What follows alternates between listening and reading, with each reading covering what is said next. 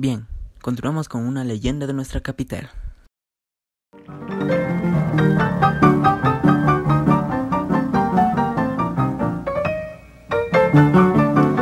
En la ciudad de Quito vivía un hombre que tenía mucho dinero. Siempre después de almorzar se arreglaba, se ponía perfume y salía. Ese era don Ramón.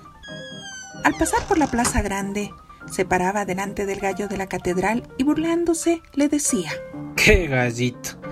¡Qué disparate de gallito! Luego don Ramón caminaba por la bajada de Santa Catalina. Entraba a la tienda de la señora Mariana a tomar unas mistelas.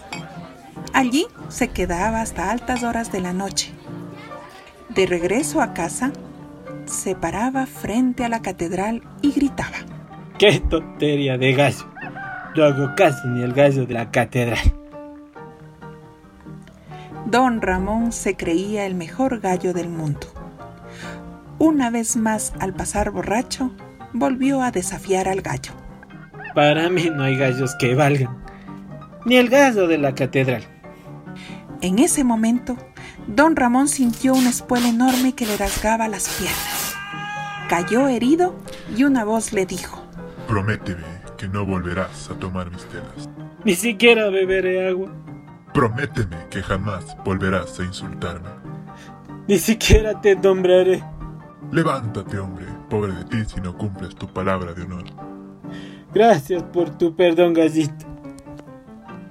Entonces, don Ramón se levantó y se dirigió a su casa, y el gallo a su puesto. ¿Cómo pudo bajar de la torre si ese gallo es de fierro? ya pueden imaginarse lo que sucedió. Los amigos de don Ramón le jugaron una broma para quitarle el vicio de las mistelas. Ese Ramón se lo creyó. ya era hora de quitarle el ah. vicio.